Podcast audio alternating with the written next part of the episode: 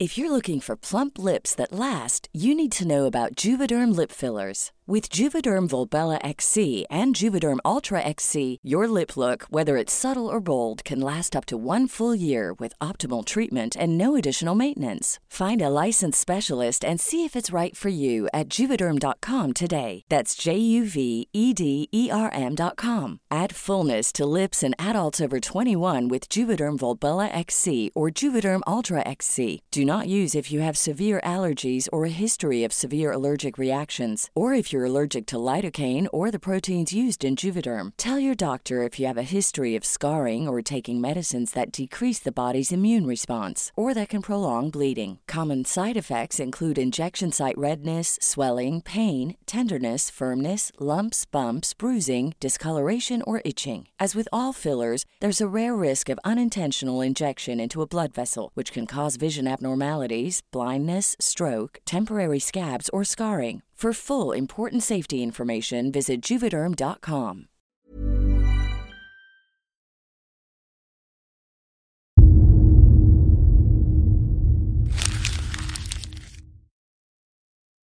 Seguirle el ritmo al país no es cosa fácil, pero en este espacio intentaremos, semana a semana y en 25 minutos, comprender juntos lo que sucede en el territorio que habitamos.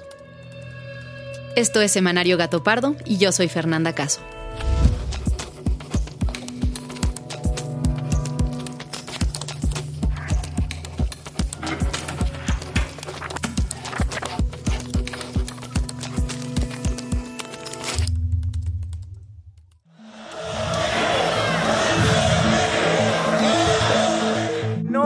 Nos importan sus reservas, no nos importan sus propuestas que solo buscan el beneficio de sus bolsillos. Se convirtió en un circo porque pasaban ellos, insultaban, se regresaban. Eh, vimos todo el folclore que hubo, ¿no?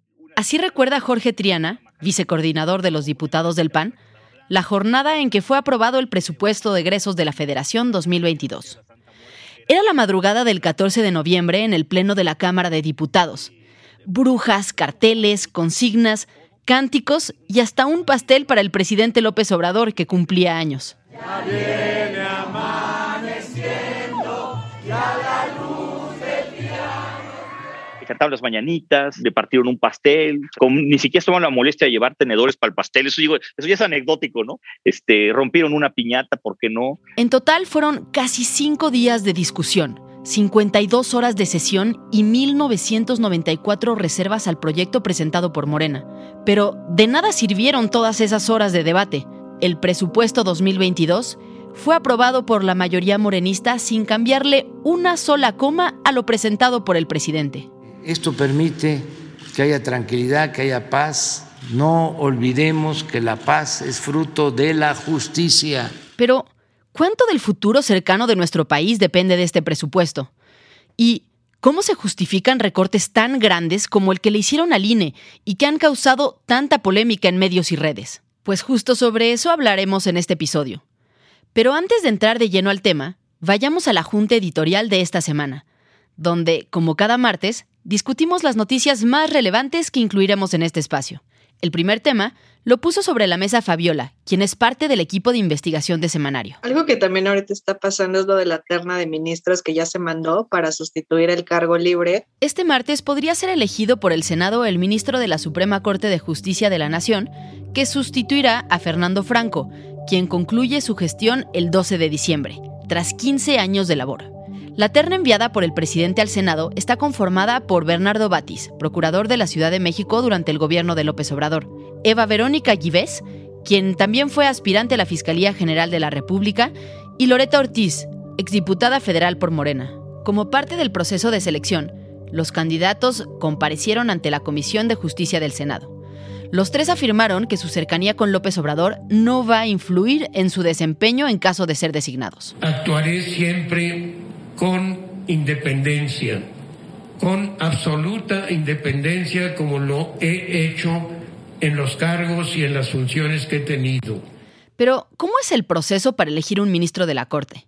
Bueno, pues este martes, los tres candidatos usarán la tribuna del Senado por espacio de 20 minutos para exponer sus razones para ser electos. No habrá preguntas o debates. La votación se realizará en una papeleta depositada por los senadores en una urna transparente y el ganador o ganadora deberá obtener al menos dos terceras partes de la votación.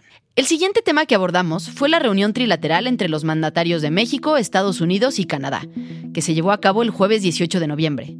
Este encuentro fue sumamente celebrado, pues hacía cinco años que no se llevaba a cabo uno similar, ya que Donald Trump decidió suspenderlos durante su administración.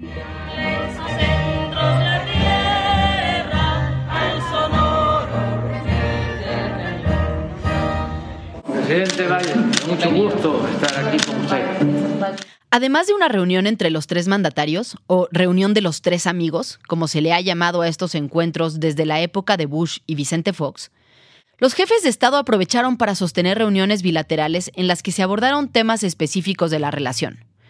La novena cumbre de líderes de América del Norte concluyó con cuatro acuerdos en torno a migración, manejo de la pandemia, seguridad y medio ambiente se va a buscar un enfoque coordinado para resolver el problema de las miles de armas de fuego que cruzan hacia México anualmente. Y se van a unir esfuerzos en tecnología, desarrollo económico, cadenas de suministro y competitividad en sectores prioritarios, según se acordó en este encuentro. No hubo una declaración conjunta, pero sí una imagen de los tres mandatarios sonrientes. Y el compromiso de volverse a reunir en 2022 en México. Y de la reunión trilateral pasamos a un tema local. Gerardo Lozano, auditor especial de cumplimiento financiero de la Auditoría Superior de la Federación, renunció al cargo en protesta por los cambios estructurales en la organización. Denunció que al eliminar la facultad de las áreas de auditorías de realizar dictámenes técnicos para presentar denuncias, se concentra el poder y se fomenta la opacidad. Con este nuevo reglamento se abre un espacio a la opacidad y a la arbitrariedad. Las áreas auditoras se vuelven maquiladoras de auditorías. Y ahora sí, vamos con el tema principal de esta semana. Doña Esther y su marido se fueron a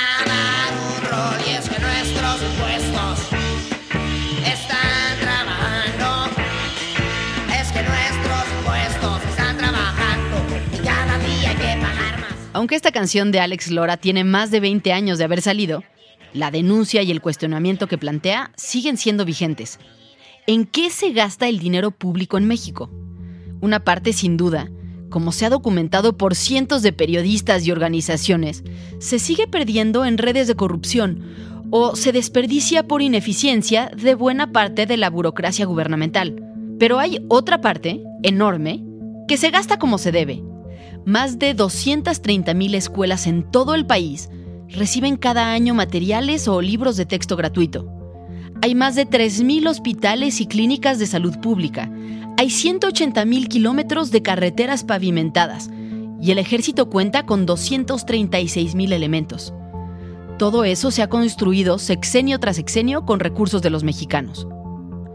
Cada año, el presidente hace una propuesta de cómo dividir ese presupuesto y la Cámara de Diputados la discute y la vota. En la madrugada del domingo 14 de noviembre, la Cámara de Diputados aprobó el presupuesto del próximo año. ¿Qué se votó? ¿Cuáles son las prioridades de este gobierno? ¿En qué consistió el gran recorte al INE que ha generado tanto ruido?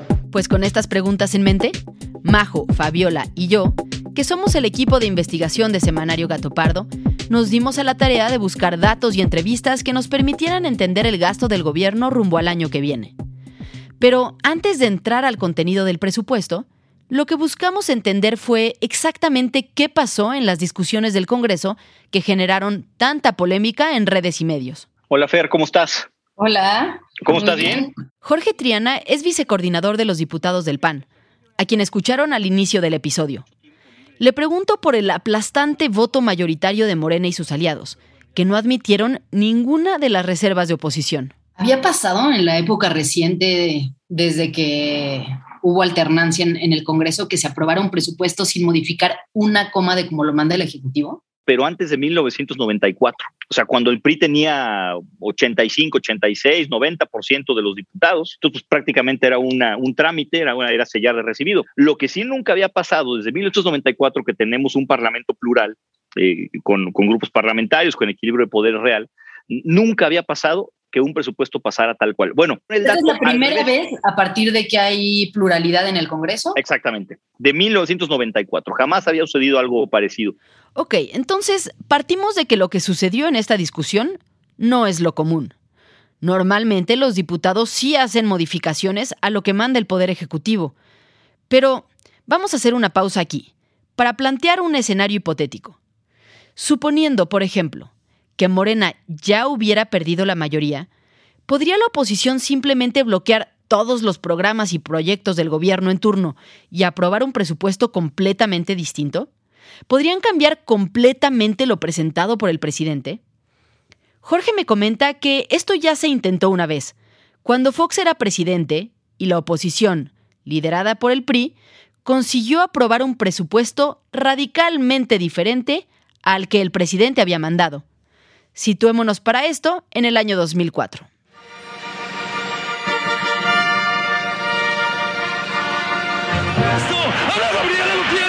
¡Está alcanzando la mexicana! ¡Sí, señor! ¡Ahí están juntas! ¡Son unos metros! Aunque parezca que 2004 no fue hace tanto, era una época muy distinta para México, tanto que Ana Gabriela Guevara seguía siendo la heroína nacional y López Obrador aún no se lanzaba por primera vez a la presidencia.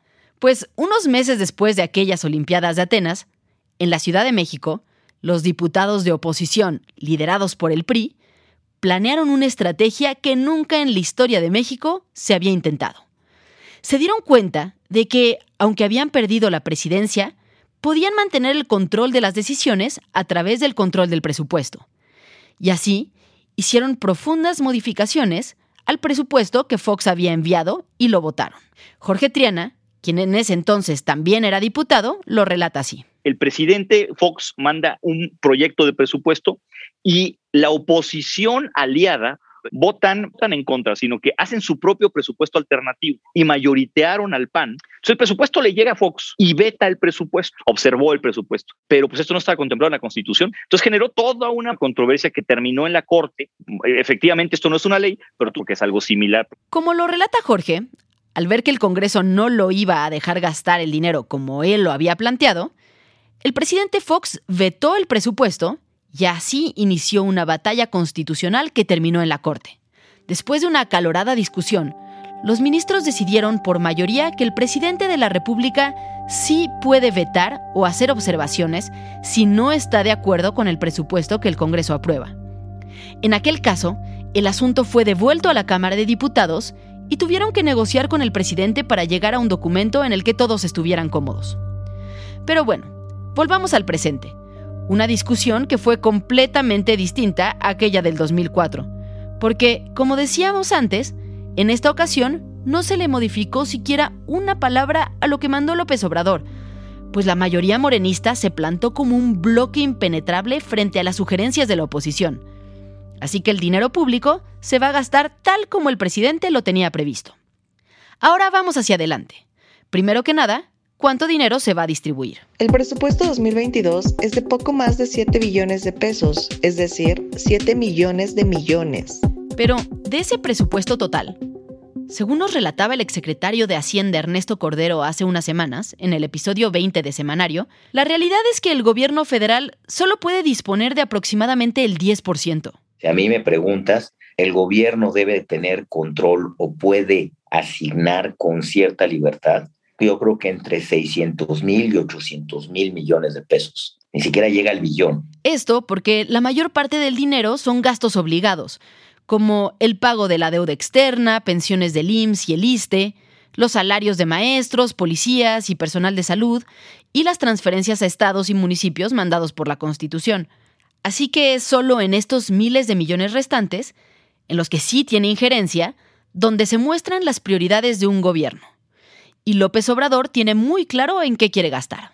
¿Y en dónde se aumenta presupuesto? Pues en lo que ya sabemos, ¿no? O sea, los consentidos de, esta administración y sus programas prioritarios, el Tren Maya también hay un aumento ahí significativo, eh, la Guardia Nacional, Pemex, que también es eh, como uno de los grandes, grandes consentidos de, no solamente de esta administración, creo que el, presupuesto asignado a Pemex es eh, importante durante los últimos tres gobiernos al menos, ¿no? Ella es Katia Guzmán, coordinadora de datos de la organización México Como Vamos, y quien se ha vuelto experta en materia presupuestal después de pasar días y noches analizando las cifras y centavos del gasto público. Hicimos el ejercicio de evaluar cuánto suman los rubros de los que Katia nos habló en entrevista. Primero, los programas y proyectos insignia del gobierno actual. Jóvenes Construyendo el Futuro recibirá 21 mil millones de pesos. El programa de pensiones para adultos mayores, 238 mil millones. Sembrando Vida, 29 mil millones. Las becas para estudiantes Benito Juárez, 67 mil millones. El tren Maya tendrá 63 mil millones de pesos. Y la refinería Dos Bocas tendrá 42 mil millones este año. Y en segundo lugar, aquellos rubros en los que todos los gobiernos necesitan gastar, pero que en este sexenio están teniendo aumentos muy importantes. El presupuesto de la Guardia Nacional aumentará 25 mil millones de pesos. Pemex tendrá 72 mil millones de pesos más que el año pasado. Y CFE aumentará 32 mil millones. Simplemente en estos rubros prioritarios, el gobierno estará gastando casi 600 mil millones de pesos. Es decir, si asumimos que, como nos decía Cordero, un gobierno puede disponer arbitrariamente solo de aproximadamente 700 mil millones de pesos, entre estos programas que mencionamos se va alrededor del 85% del dinero disponible. El dinero no me alcanza, no me gusta trabajar. Abrazado a mi guitarra, la fortuna ya vendrá. Finalmente, el gobierno ha decidido hacer un aumento importante en el sector salud nada más y nada menos que 105 mil millones de pesos para el 2022. Le pregunto a Katia sobre esto. El aumento en gasto en salud en realidad no es que se esté fortaleciendo o que se estén a lo mejor priorizando eh, el rescate al sistema de salud público que viene agotado después de año y pico de, de pandemia, sino que son las pensiones las que presionan mucho este gasto. Y sí, según datos que me comparte Katia, las pensiones del IMSS aumentarán este año 49 mil millones de pesos. Una buena noticia es que, según un estudio de la organización México Evalúa, la vacunación será el programa ganador de este presupuesto de salud, con un aumento del 39%, lo cual da algo de esperanza, pues en los últimos años México ha tenido números históricamente bajos en la vacunación de recién nacidos, según datos de la Encuesta Nacional de Salud y Nutrición. Bueno, ya vimos todos los presupuestos que crecen, pero para que haya aumentos en ciertos sectores, debe haber recortes en otros. ¿Dónde se recorta? Las dependencias más afectadas en el presupuesto 2022 son Economía con un recorte del 45%, Desarrollo Agrario con un recorte del 22% y CONACIT con un recorte del 11%. Y entre estos recortes ha habido uno que, aunque es pequeño en términos relativos, ha sido especialmente polémico. El consejero presidente del INE, Lorenzo Córdoba, dijo que el instituto hará todo lo posible por llevar a cabo el ejercicio de revocación de mandato tras el recorte de casi 5 mil millones de pesos en su presupuesto. Con el dinero que autorizó la Cámara de Diputados, es imposible organizar la revocación de mandato, a menos que suspendiéramos la expedición de credenciales o cobráramos las credenciales, cosa que nunca ha hecho el IFE ni el INE, o no organizáramos las elecciones locales del año próximo, o no realizáramos la, la nueva distritación, o no sé si alguien pretenda que se despida sin liquidaciones conforme a la ley a miles de trabajadores. La voz que escuchas es la del consejero del INE Jaime Rivera, presidente de la Comisión de Presupuesto del Instituto. Según lo que me explica, el presupuesto del INE funciona diferente al de los otros organismos, pues cada año el instituto tiene necesidades distintas. No podría tener el mismo presupuesto un año en el que hay elecciones federales intermedias, como el año pasado, a un año en el que hay elecciones presidenciales, o un año en el que solo hay unas cuantas elecciones locales. Entonces el INE cada año hace un cálculo de sus gastos fijos operativos le suma lo que gasta por los procesos electorales y eso es lo que le pide al Congreso. ¿Cuánto dinero pidió el INE para este año y, en qué se buscaba gastarlo? El INE solicitó, por medio de su proyecto de presupuesto, un total de 24.649 millones. De estos, 5.821 corresponden a las prerrogativas para los partidos políticos. Esta cantidad que se distribuye entre los partidos políticos de acuerdo, parcialmente de acuerdo a su votación, una parte de manera paritaria, está determinado por una fórmula establecida en la Constitución, de tal manera que eso no lo puede cambiar ni siquiera la Cámara de Diputados, porque requeriría de una reforma constitucional. Y el INE solo aplica la fórmula tal como lo indica la Constitución y ese dinero no se puede usar para ningún otro fin. El movimiento del pueblo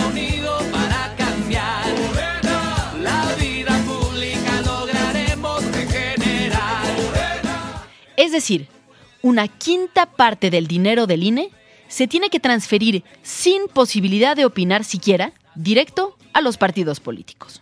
Quedan entonces 18 mil, redondeando un poco, 18 mil 600 millones de pesos que el INE pidió. Pero de estos hay 5 mil 800 millones, redondeando un poco, Fernanda, que el INE estimó y solicitó precautoriamente por la posibilidad de que hubiera un proceso de revocación de mandato y una consulta popular de alcance nacional. Aquí el consejero me explica que este presupuesto se solicitó de manera precautoria, pues existe la posibilidad de que, si se logran juntar las firmas, el próximo año haya una consulta de revocación de mandato para evaluar si el presidente debe irse o quedarse en el puesto hasta terminar el sexenio. Adicionalmente, podría haber una consulta popular sobre algún tema de interés público. En ambos casos, el INE estaría obligado a organizarlas. Por otro lado, si ese dinero no se usara, se devuelve a la tesorería de la federación. Teóricamente, la revocación de mandato podría conducir a la destitución del presidente de la República, de tal manera que debería haber las mismas condiciones de legalidad, de logística y garantías de imparcialidad que las hay para elegir al presidente. Pero además, en la ley de revocación de mandato, aprobada apenas este septiembre, el Congreso estableció que para la revocación de mandato tendrían que instalarse la misma cantidad de casillas que se usaron en las elecciones más recientes. Es decir, en caso de que haya una votación de revocación de mandato, se tendrían que instalar más de 150 mil casillas en todo el país. Sortear a millones de ciudadanos para invitarlos a ser funcionarios, capacitarlos, mandar a hacer material, papelería, urnas, mamparas y sistemas. Es una inversión millonaria. Bueno, ¿y cuánto le aprobaron finalmente los diputados al INE? Vamos a ver cómo anduvo la movida. La Cámara de Diputados le autorizó al INE su presupuesto con 4.900 millones de pesos menos, de tal manera que al INE de los 18 mil 600 millones que tenía presupuestado el INE, le quedan 13 mil 800. Según me explica el consejero Rivera, esos 13.800 millones son lo que el INE se gasta en todas sus funciones ordinarias. Entre ellas está, por ejemplo, la expedición de casi 15 millones de credenciales de elector anuales, entre quienes cumplen 18 años, quienes pierden la credencial, quienes cambian de domicilio y las credenciales que expiran. Además, ahí van incluidos los sueldos de los casi 17 mil empleados del INE en todo el país, a nivel nacional, estatal y distrital. También van los gastos de arrendamiento, luz, agua y teléfono de las más de 850 oficinas y módulos de atención ciudadana, y los gastos específicos como las seis elecciones locales del año que viene. Es decir, que con el presupuesto que le autorizaron al INE, le alcanza justo para darle a los partidos lo que les toca y para cubrir sus actividades tradicionales. Pero no habría forma de que con ese dinero cubran además los costos de organizar una consulta de revocación de mandato, como el presidente quiere y en las condiciones que marca la ley. El presidente López Obrador insiste en que el problema del INE son los excesos y ha sugerido que los consejeros se recorten el sueldo y sus gastos y que con eso se podría pagar el boquete presupuestario. Los consejeros ganan el doble de lo que gana el presidente, se rayan, que ya este, le bajen a los viáticos. Pero, ¿esto realmente resolvería el problema? Le pregunto a Katia, la experta en materia presupuestal el recorte al INE es equivalente a 4.900 millones de pesos. Y para que nos demos una idea, anualmente lo que nos cuestan eh, las y los consejeros del INE son 31 millones de pesos, es decir, el 0.006% de este recorte. O sea, recortando sueldos no vamos a llegar absolutamente a nada. Y entonces, ¿de dónde sí se podrían sacar estos recursos que el INE está pidiendo? De dónde sí pudimos haber sacado el dinero, pues el aumento a Pemex, solamente el aumento entre 2021 y 2022 es equivalente a 67 mil millones de pesos, que es 13 veces el recorte del INE. Según datos que me comparte Katia, el aumento al tren Maya, repito, el aumento, no el presupuesto, es 5.2 veces del tamaño del recorte que le están haciendo al INE. Y el aumento de la Guardia Nacional, 5.3 veces. Así que si se hubiera querido darle los recursos al INE que estaba pidiendo, sí había de dónde sacarlos.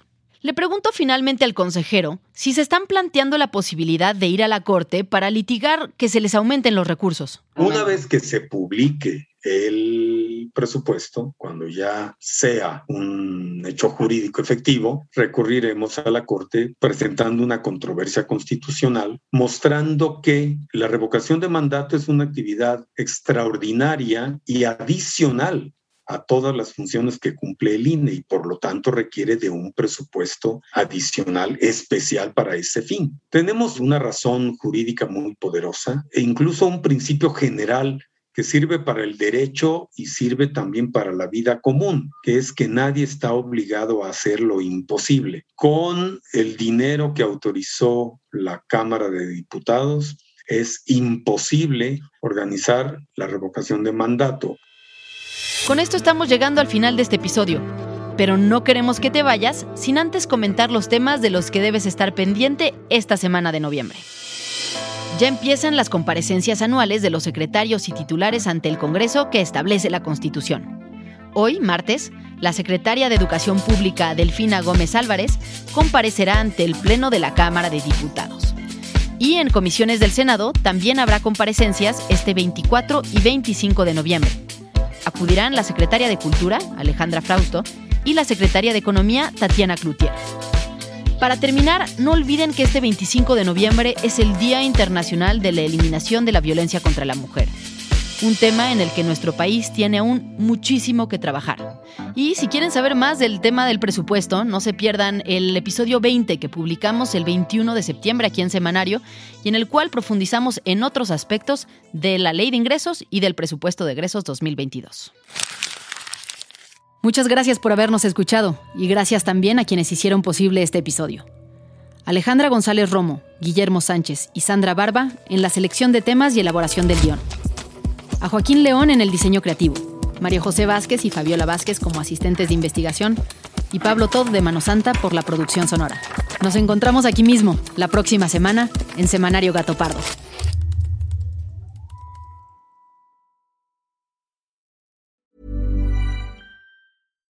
If you're looking for plump lips that last, you need to know about Juvederm lip fillers. With Juvederm Volbella XC and Juvederm Ultra XC, your lip look, whether it's subtle or bold, can last up to one full year with optimal treatment and no additional maintenance. Find a licensed specialist and see if it's right for you at juvederm.com today. That's J U V E D E R M.com. Add fullness to lips in adults over 21 with Juvederm Volbella XC or Juvederm Ultra XC. Do not use if you have severe allergies or a history of severe allergic reactions, or if you're allergic to lidocaine or the proteins used in Juvederm. Tell your doctor if you have a history of scarring or taking medicines that decrease the body's immune response or that can prolong bleeding. Common side effects include injection site redness, swelling, pain, tenderness, firmness, lumps, bumps, bruising, discoloration, or itching. As with all fillers, there's a rare risk of unintentional injection into a blood vessel, which can cause vision abnormalities, blindness, stroke, temporary scabs, or scarring. For full important safety information, visit juvederm.com.